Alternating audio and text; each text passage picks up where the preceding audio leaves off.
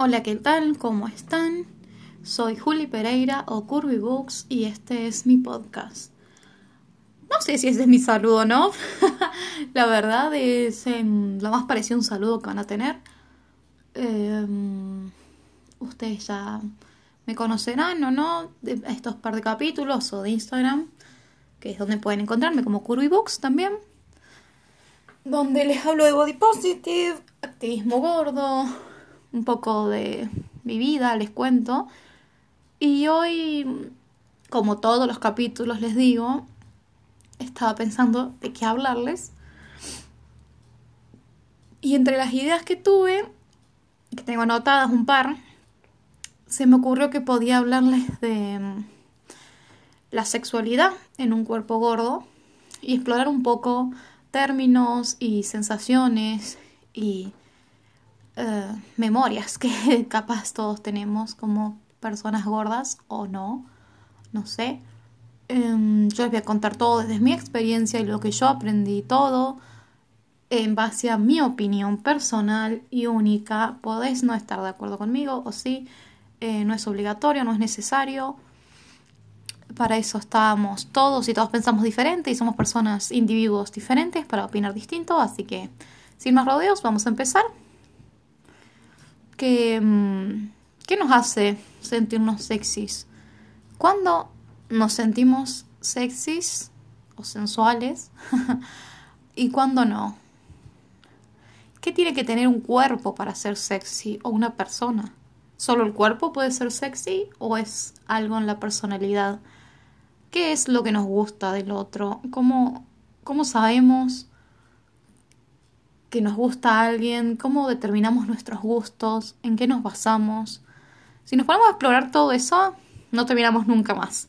Así que vamos a empezar en cómo un cuerpo gordo es posible que haya pasado toda su vida pensando que no es sexy, que no es sensual, que la sensualidad no habita su ser. Y no necesariamente un cuerpo gordo, cualquier persona puede sentir eso, cualquier persona que no esté dentro de la norma o de lo hegemónicamente bello, sensual que se ve en el porno o en las películas románticas o donde sea, donde se explore la sensualidad, vas a ver solo y solo un tipo de cuerpo único, súper delgado, de pechos chicos, eh, que puede tener o no un poco de muslos, piernas largas, pero sobre todo delgado, ¿no?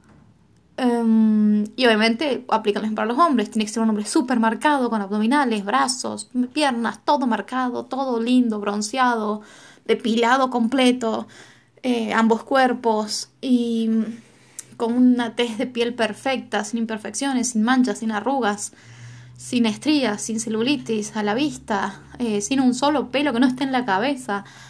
Em, es muy loco cómo encasillan los cuerpos y cómo, nosotros, cómo se alinean la idea de que ese es el cuerpo sensual o de que ese es un cuerpo sexy o de que ese es un cuerpo aspiracional, cuando no, no necesariamente al menos. Em, cualquiera puede ser sensual. Yo creo que la sensualidad es un mood, es un estado de ánimo para mí.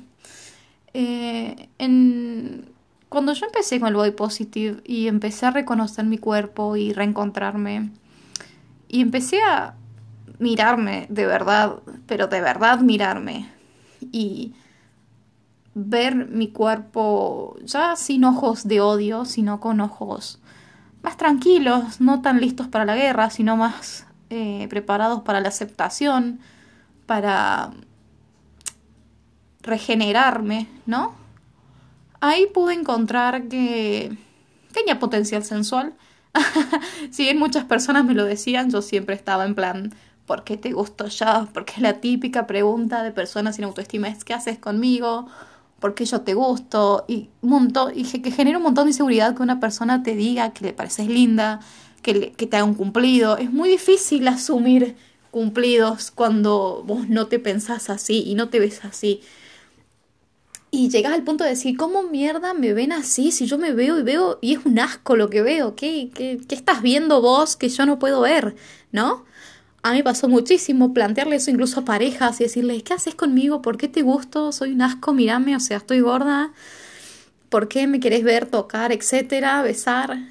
Y mis parejas siempre era como, porque me gustás, porque sos linda, porque esto, porque lo otro.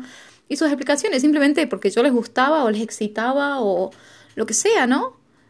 Y para mí es como inconcebible. ¿Cómo yo, este ser monstruoso que yo veía en el espejo, podía ser deseable? Era un ser deseable. Fue como una revelación para mí descubrirme a mí misma como una persona linda o deseable o que podía ser sexy.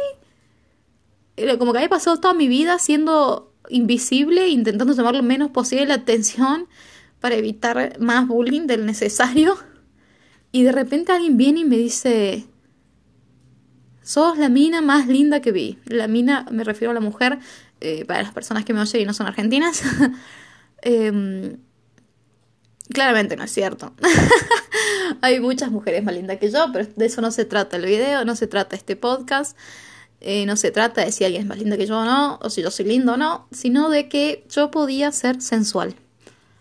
Y lo fui descubriendo después con las fotos, un par de sesiones en lencería que tuve que hacer por unas marcas etcétera. Fue como explorar ese lado sensual en mí y descubrir que sí era, que si yo quería y si estaba del humor que requería para mí estar en este mood, en esta onda, en esta vibración en la que me la creo y me siento sensual y me empodero a mí misma y me digo, sí, soy una diosa. Suena muy raro y también me da gracia decirme cosas así. todavía no termino de asimilar los cumplidos y esas cosas. Em, pero hay veces que sí me la creo y digo, wow, sí puedo hacer esto. Si yo quiero, puedo ser sexy. Y si yo quiero, puedo causar sensaciones en otras personas con mi cuerpo.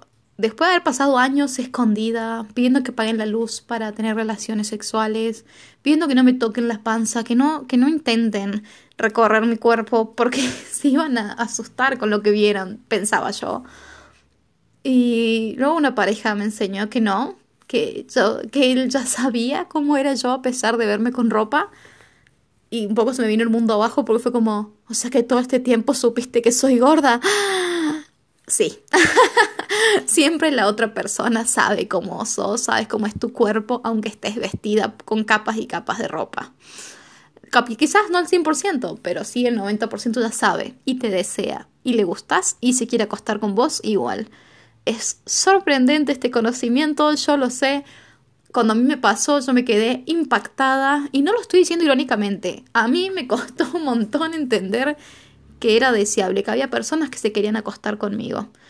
Después de haber pasado una vida pensando que nada, eh, me tenía que conformar con cualquier cosa o con vivir sola, descubrí que no, que, que podía tener una vida sexual activa si quería, como yo quería, en los términos que yo quisiera y que poco a poco, depende de la confianza que me la persona, iba a poder averiguar más al respecto de mi sexualidad y dominar más mi sensualidad. Y fue un camino muy interesante. Si quieren otro día podemos abordarlo más en profundidad o podemos hacer un vivo en Instagram que se trate solo de eso. Me encantaría. Em, pero en sí fue una locura entender que era un ser deseable, que hay gustos para todos. Y como, como a mí me había gustado un montón de gente, y me gusta actualmente, me gustan personas, em, había personas a las que yo le iba a gustar, y muchas personas. Sorpresivo, lo sé, pero también me hizo feliz.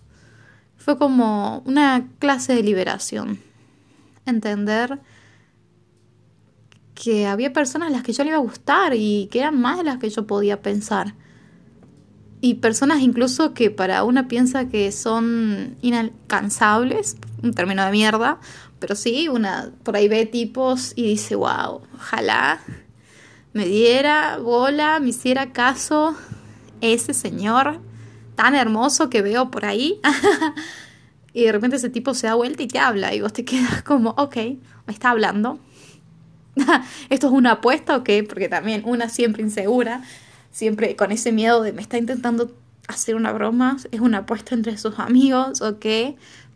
Lo he vivido, me ha pasado, entonces como que una siempre tiene que tener un poco la guardia En mi caso, yo siempre tengo la guardia alta porque me da miedo, me da miedo que me hagan esa clase de daños.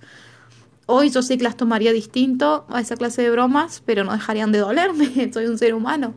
Y por mucho body positive que tenga, hay cosas que todavía me duelen.